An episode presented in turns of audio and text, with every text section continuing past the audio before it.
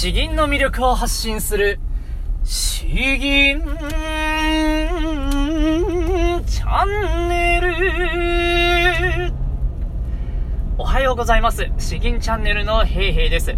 この詩吟チャンネルは詩吟というとってもマイナーな日本の伝統芸能のその魅力とですね、えー、まあ詩吟を培って、えー、得したこの腹式呼吸の発声方法、そういったことについてまあわかりやすく配信していくチャンネルにしております。今回はですね、まあいつもほぼ朝まあ収録してそのまますぐに、えー、まあ投稿しているということなんで、まああのいつも通りの内容なんですけれども、あえてライブ配信という形でチャレンジしてみました。まああの暇があれば聞いてみてもらえればいいかなと思います。えっと、まあ、まず、えー、私はというとですね、まあ、の、詩吟歴20年以上、えー、準師範の資格と、まあ、奥伝の資格を持っていて、全国大会の優勝経験もあります。そして、まあ、あの、ゴスペルも趣味でやっていて10年以上やってるということで、だいぶ異色の経験があるのかなということなんですけれども、えー、まあ、これまでのですね、自分が、まあ、腹式呼吸やっていく上でよく詰まった内容とか、分かりにくかった内容とか、そういったところもですね、えより分かりやすく、詩吟についても分かりにくい世界だと思うんですけれども、そこも分かりやすく配信していこうと思っております。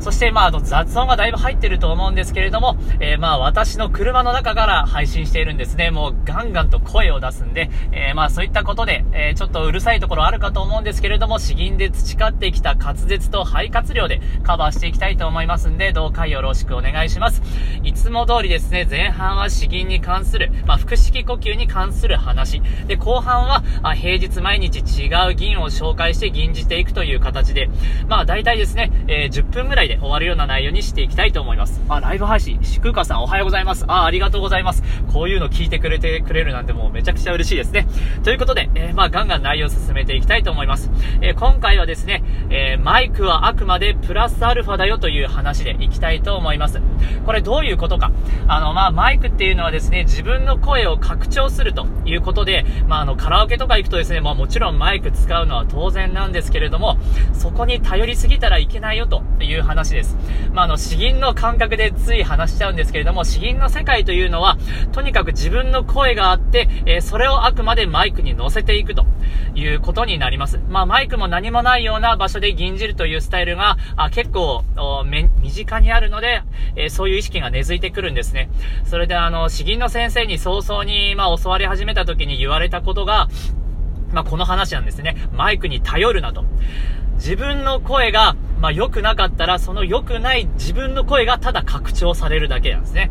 えー、マイクはあくまでプラスアルファ。自分の声がいかに鍛えられているか。あ、それさえ良ければ、マイクがあってもなくても、マイクがあればより良くなるし、えー、も、むしろ、声が鍛えられていなかったら、マイクがあったとしても、悪いものがより拡張されるということになるんですね。えー、だから、あマイクはあくまでプラスアルファだよという話になります。じゃあ自分の声を鍛えるってどういうことなんだろうと。いうことで、まあ、腹式呼吸について僕も今まで話しているんですけれども、今回はですね、特に声の指向性、え鋭さというところを話していきたいかなと思います。あの、マイクに頼りがちな人っていうのはですね、えー、ほんと口先から声がブワーっと出てるように、そこから声が拡散しているような、あ感じで歌ってるんですね。で、えー、思考性というのはですね、えー、詩吟において、まあ、でも普通の歌においてもがっつり参考になるんですけども、僕が普段から意識しているのは、口先から10センチ、10センチ前のとこ、そこに声の出るポイントがあると認識して、えー、そこから声を出すイメージを持つということ。意味わかんないよと思われるかもしれないんですけれども、本当の口が、声を出す口が、今ある自分よりもさらに10センチ前に、手前にあると。手前？正面にあるという意識を持つといいのかなと思います。そうすると声が拡散するんじゃなくて直進性を持つんですね。だいぶなんか理系っぽくなってきましたけど。声がまず前に届こう、届こうとするんですよ。そうするとですね、マイクを通した時にも、その力がより拡張されて、えより遠くの方にグーンと行くわけですね。ただ拡散する声じゃなくて、えー、まあ相手に届くということです。まあ、なんていうんですかね。ドラゴンボールで言うと魔漢光殺法みたいな感じみたいになるんだと思うんですけれども、やはり、えー、思考性がある方が相手に届く力が強くなるということで、普段声を出すとき、えー歌う時においても、この思考性っていう視点、えー、持つといいのかなと思います。10センチ先から声を出す。そのためにはですね、自然と丹田、お腹を使わざるを得なくなってくるので、腹式呼吸にもいいということになります。だからですね、えー、まあ、こういったところをポイントとして考えてもらえれば、あマイクを使う際によりいい声があ拡張されるんじゃないかなと思いますので、参考にしてみてください。それでは、えー、後半の方に移ります。後半はですね、ちゃんと真面目に詩吟の方、えー、紹介していきたいと思います。今回はちょっと勉強になる話ですね。右皇帝にダイス、土木という方が作られた詩になります。えー、これはですね、あの、剣道将来っていう4文字熟語はわかりますかね？ご存知の方いますかね？え、それの語源になった、あだいぶ古い、えー、詩文になります。あの、時代で言うと、今、キングダムでだいぶ有名になってますけど、春秋戦国時代。で、それを経て、えー、真の始皇帝が、まあ、統一すると。その後にですね、えー、項羽と劉邦が、あまあ、戦っていくわけです。この項羽と劉邦の項羽の話。えー、項羽が一番最後に劉邦に負けた時の右皇帝。右皇帝で、まあ自分が、あ逃げるのをあえてせずに、俺のプライドが許さないという状態で、えー、逃げずに、えー、まあ、自分で最後、噴死したと、噴死というか、まあ、全力で戦ってそのまま死亡したということになります。えそこの、ところを土木が死を作ったということになります。まず詩文の内容から吟じる前に話したいと思います。右皇帝に大す。勝敗は陛下もキスべからず。恥を包み、恥を忍ぶ。これ断じ。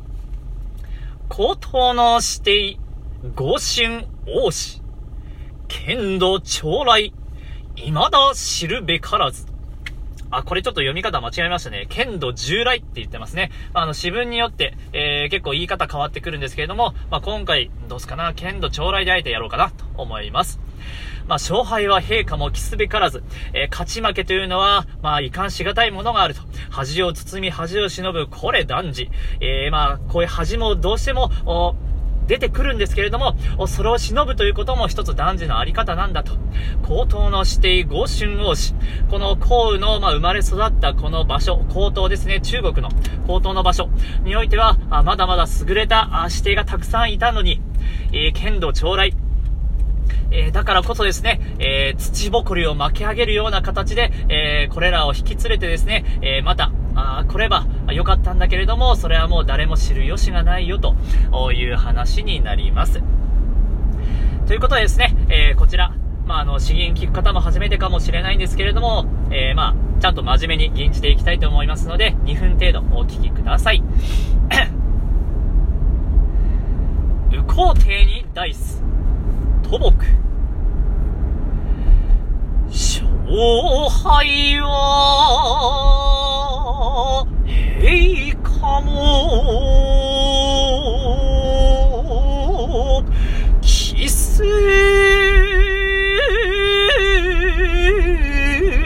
べからず、恥を包み、恥を忍ぶ、これ、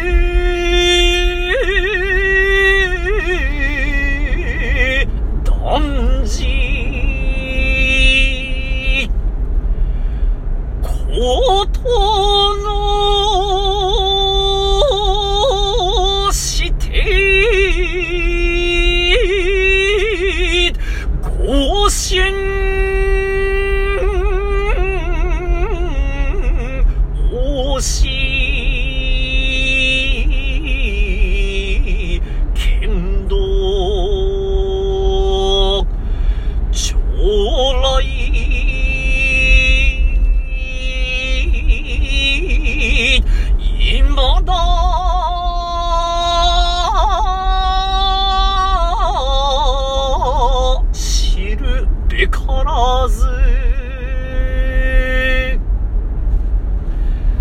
ということで、えー、まあこんな感じですね、詩吟チャンネル。まああの、腹式呼吸であったり、詩吟の話であったり、だいぶマニアックだと思うんですけれども、まあそういった話をわかりやすく伝えていきます。まあ詩吟もですね、えー、まあ後半やってるので、えー、興味があれば、あこんな世界もあるんだよということで知ってもらえれば幸いです。あとはですね、これはまあ平日毎日配信しているんですけれども、ちょっとふざけた感じのサラリーマン川柳を吟じたり、シルバー川柳を吟じたり、まあ他にもリクエストがあれば、それもちょっと詩吟っぽくやってみようかなと思っています。エロ詩吟にはちょっとですね、今、なかなかそこまで行く、えー、度胸がないんですけれども、まあ、できるだけ詩吟のハードルをですね、えー、低くして、えー、敷居を広げていきたいなと思ってますので、引き続きよろしくお願いします。本日は以上となります。どうもありがとうございました。ライブ、はい、もう聞いていただいた方もう2人いるんですね。本当ありがとうございました。えー、では、以上となります。では、えー、また来週。